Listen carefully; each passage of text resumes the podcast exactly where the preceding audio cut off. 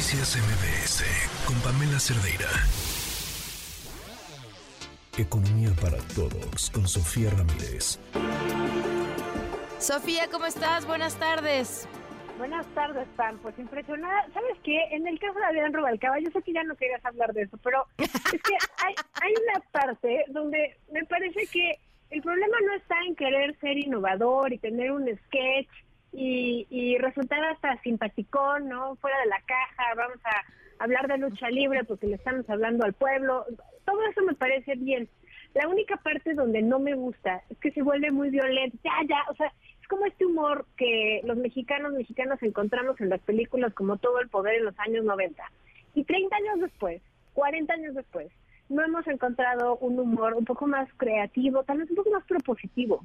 Eh, me parece que los problemas de la gente no se enfocan en saber cuál es el más simpático, sino quién está haciendo más empático en términos de lo que a la gente le falta. Entonces, esa sería mi única consideración. Hiciste además la comparación exacta, entonces se acaba haciendo una parodia de sí mismo.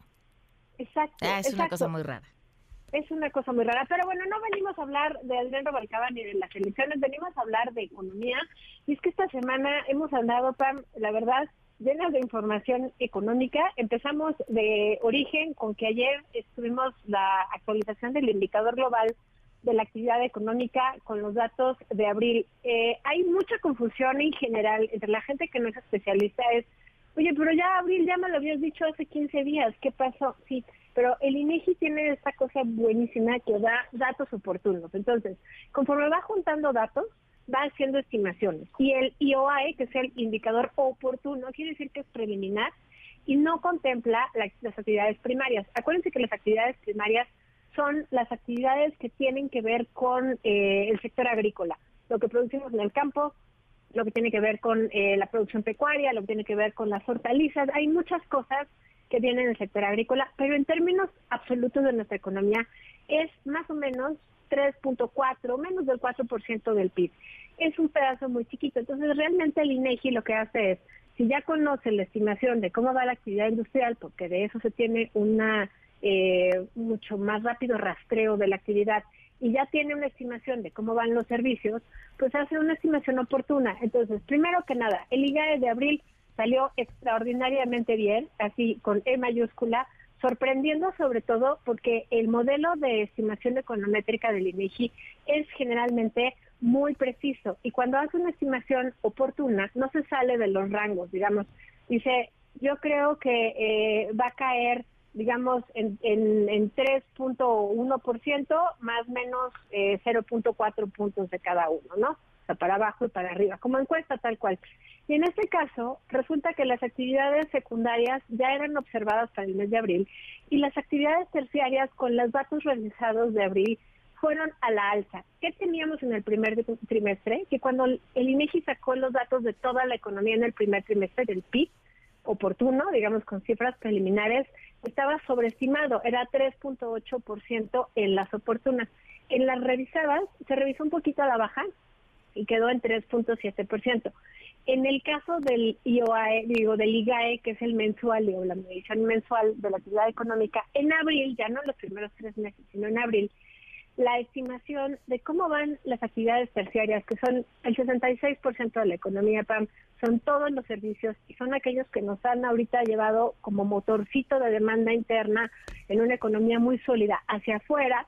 Bueno, pues ahí hubo un error en la estimación y de hecho salimos muy por arriba de lo que esperaba el INEGI, lo cual sin duda son buenas noticias para no darles muchas vueltas la tasa de crecimiento anual en la comparación de abril, es decir, abril este año con abril del año pasado, es de 3.3% y hubo actividad, crecimiento en los tres tipos de actividad económica, primarias 3%, secundarias, que es toda la industria, 1.6% y hay como 30% de la economía, y terciarias, que es el 66%, que es toda la parte de los servicios, creció en 4.1%. Entonces creo que muy bien, buenas noticias sin duda, eh, sobre todo para quienes eh, trabajamos y vivimos en zonas urbanas y bueno, pues obviamente eso es el grueso de la población. Eso fue el día de ayer. Ahora, el día de hoy amanecimos con la balanza de mercancías oportunas, es decir, con los datos preliminares de mayo. Son buenos datos. entre otras cosas, eh, pues sigue el dinamismo en el crecimiento de las exportaciones totales, no solamente en el periodo enero-mayo, sino en mayo en concreto, seguimos exportando muy fuertemente, pero no eh, bienes petroleros. Estamos hablando que son exportaciones no petroleras, las que están ahorita con un dinamismo de crecimiento anual de 8.6%, en los agropecuarios, en las hortalizas, un poquito menos que en el primer trimestre, pero sigue siendo positivo, 4.9%. Y hay una parte donde las manufactureras muy claramente están creciendo 9.5%, con énfasis en los autos. El sector automotriz está exportando con un crecimiento anual en mayo del 26%, PAM. Eso es muchísimo, mucho más que si sumas todo el periodo enero-mayo, que es como del 15%. Entonces, quiere decir que las inversiones y las reinversiones que vimos que había en el primer trimestre de este año están empezando a rendir frutos y eso no se ve todavía como que sea una ralentización de la economía norteamericana, que bueno, pues ahora el riesgo es que sigan subiendo las tasas de interés y que entonces pues haya eh, cierta aversión al riesgo en el mercado internacional y eso pueda pues eh, digamos quitarle tanta fortaleza al peso, pero no necesariamente son malas noticias, hemos hablado, si el peso acaba siendo demasiado fuerte, pues incluso de manera artificial, no solo por la cantidad de dólares que entran por las exportaciones, pues eso podría justamente afectar, entre otras cosas, a las propias exportaciones. Entonces,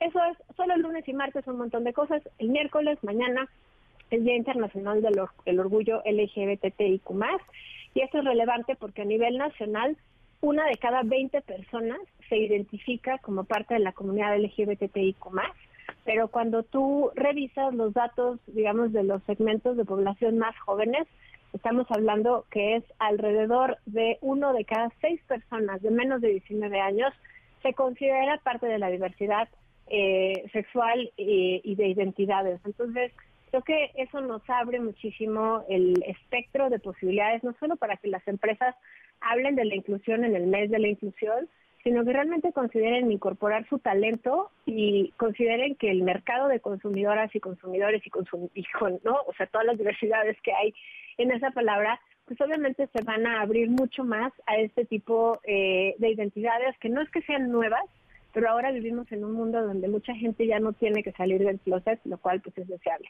Y bueno, cerramos la semana el viernes, ya platicaremos el jueves de estos temas tan con indicadores de ocupación y empleo, con información de las finanzas públicas, traemos ahí en la mira al tren Maya, porque hemos visto que hay un subejercicio importante en ese rubro. Y bueno, el sábado es el tercer aniversario del TEMEC. La agenda del TEMEC va a estar en fuego porque es un instrumento que ha funcionado muy bien para el intercambio comercial. Sin embargo, uno de los grandes pendientes es que los mecanismos de resolución de conflictos realmente sirvan para solucionar los conflictos y no nada más digan, ah, Estados Unidos tiene la razón, México tiene la razón, y no se apliquen los mecanismos de resolución o de resarcimiento del daño. Eh, y bueno, pues todos esperamos que lo que eh, siga sucediendo es que el instrumento viva y viva muchos años y en la revisión que tendremos en el 2026 pues podamos mejorarlo, pero para eso, bueno, pues necesitamos primero reconocer cuáles son los pendientes y cuáles son los atributos. Con eso me quedo, Pam. Seguimos platicando de estos últimos tres temas de finanzas públicas, de mercado laboral y de TEMEC el próximo jueves, ya con un poquito más de detalle. Muy bien. Muchísimas gracias, Sofía. Un abrazote. Noticias MBS con Pamela Cerdeira.